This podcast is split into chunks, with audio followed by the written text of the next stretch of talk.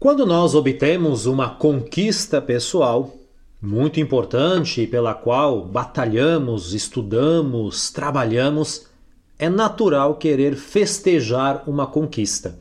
Festejar, sobretudo, com pessoas e não com coisas.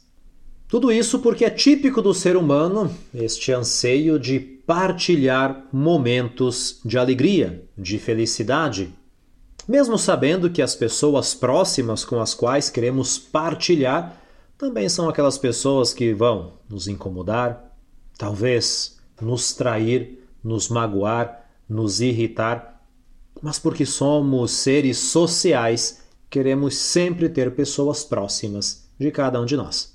Isso porque são as pessoas que dão sentido à nossa vida.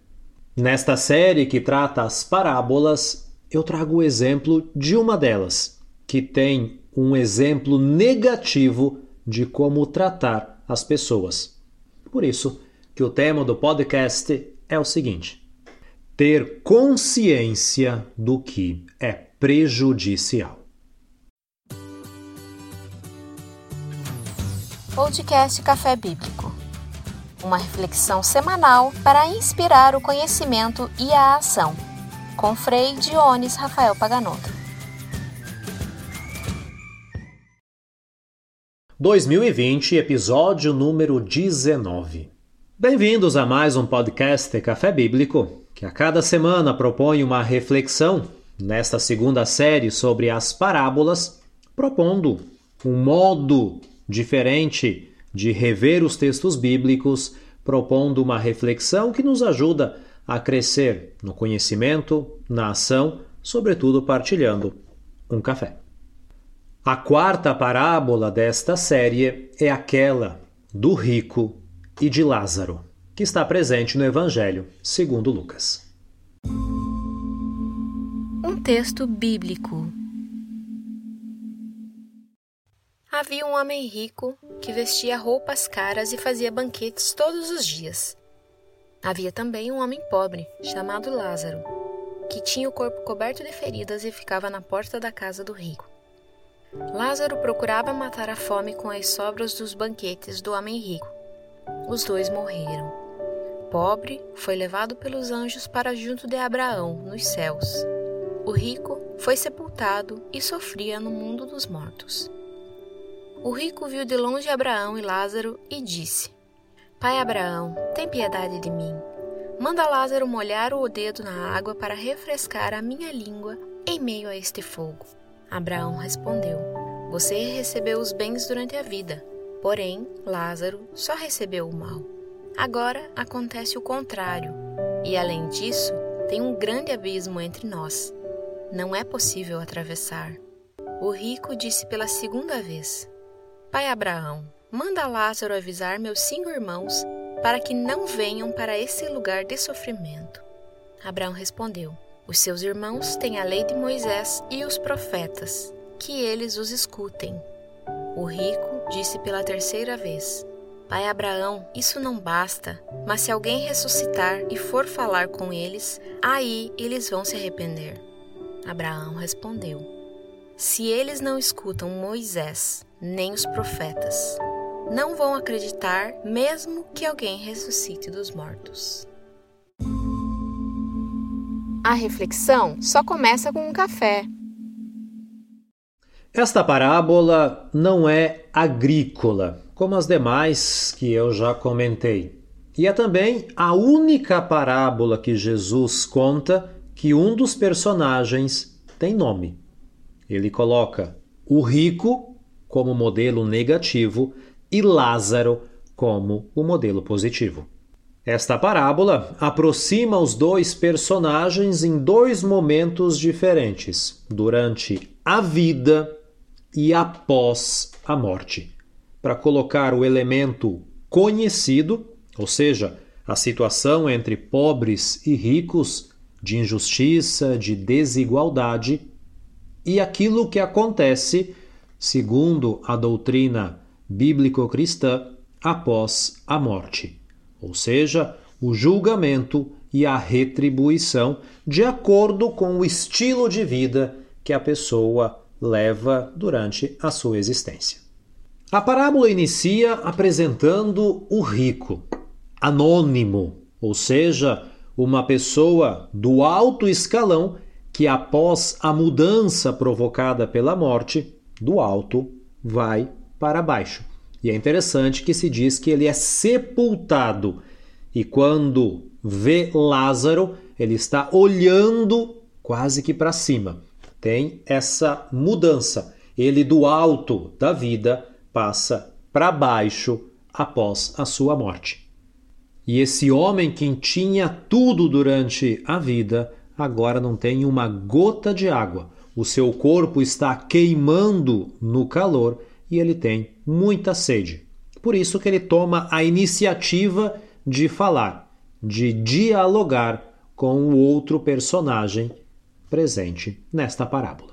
O segundo personagem é Lázaro, que durante a parábola não diz absolutamente nada.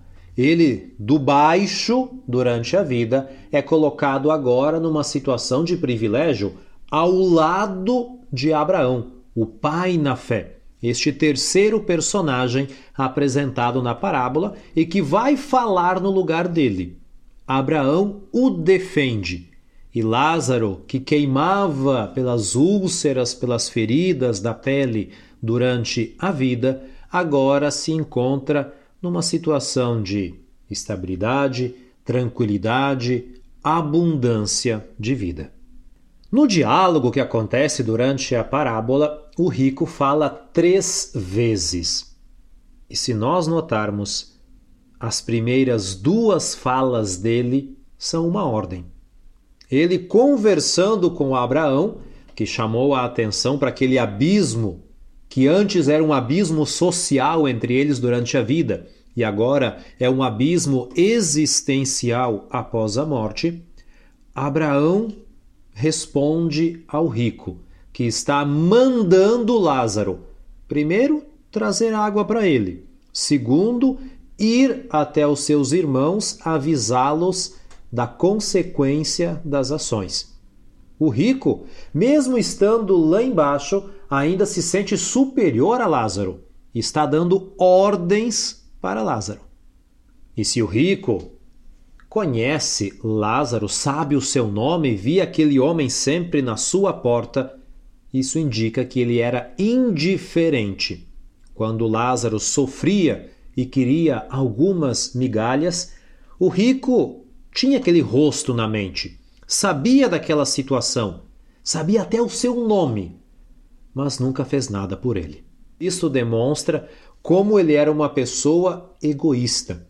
E mesmo após a morte, o sofrimento, a sede, tudo aquilo que é demonstrado na parábola, ele não mudou nada, porque ele ainda se considera superior e vê Lázaro sempre como um seu empregado, um súdito, alguém muito inferior a ele.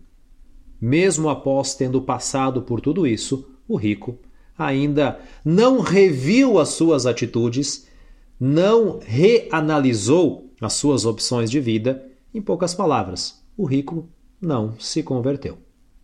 Essa falta de reconsideração demonstra como que ele ainda não percebeu que tudo aquilo que ele estava fazendo era prejudicial.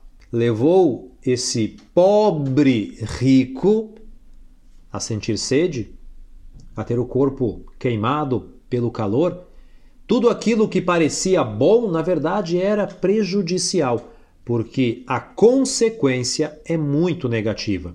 Aquele mau hábito do egoísmo, ele mantém sempre na sua vida e também após a sua morte. Muitos poderiam até dizer que ele está se auto-sabotando, porque está agindo sempre do mesmo modo, egoísta, narcisista, fechado em si mesmo, ele se preocupa até com os próprios irmãos, mas não se preocupa com ele. No início, a única coisa que ele quer é um pouco de água para matar a sua sede. Continuar consumindo assim como ele consumia nos grandes banquetes que ele tinha na sua casa. Podemos assim dizer que o rico se autodestruiu, infelizmente Ele não mudou os seus hábitos, não mudou as suas opiniões, viveu uma grande ilusão durante toda a sua vida. Eu até me questiono, indo um pouco mais para frente nos detalhes desta parábola, as roupas que ele usava ou os banquetes que ele tinha na sua casa eram banquetes com pessoas ou era sempre uma pessoa isolada, sozinha, que achava que aquilo já era suficiente, mas que na verdade só estava prejudicando? Nós conhecemos muito bem as nossas qualidades, os nossos defeitos, o nosso jeitão de viver. E sabemos aquilo que é prejudicial, que acaba danificando um pouco as nossas relações humanas, pessoais, de trabalho. Porém, não basta perceber o que é prejudicial. É preciso ter consciência porque só perceber é o primeiro passo. Eu vejo que aquilo é ruim, mas se eu me acostumo ou não imagino quais podem ser as consequências, eu não procuro uma mudança. O rico, em algum momento, pode ter se sentido sozinho, pode ter até tido compaixão, pena de Lázaro, mas ficou nesse primeiro momento. Ele conheceu, ele sabia o que era prejudicial mas não mediu as consequências. E a parábola quer mostrar justamente aquilo que pode ocorrer como consequência negativa, do alto ir para o baixo. Logo, é importante mudar a percepção, ter consciência das consequências daquilo que é prejudicial.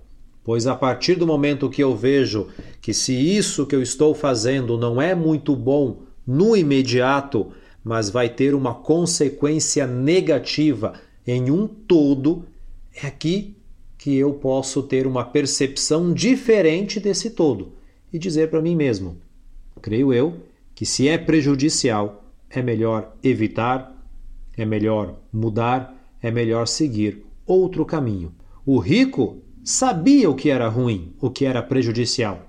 Porém, ele não mudou a sua percepção e não teve uma consciência crítica formada, profunda, para poder mudar todo aquele quadro e se preocupar não somente com Lázaro, mas, sobretudo, se preocupar mais com ele mesmo.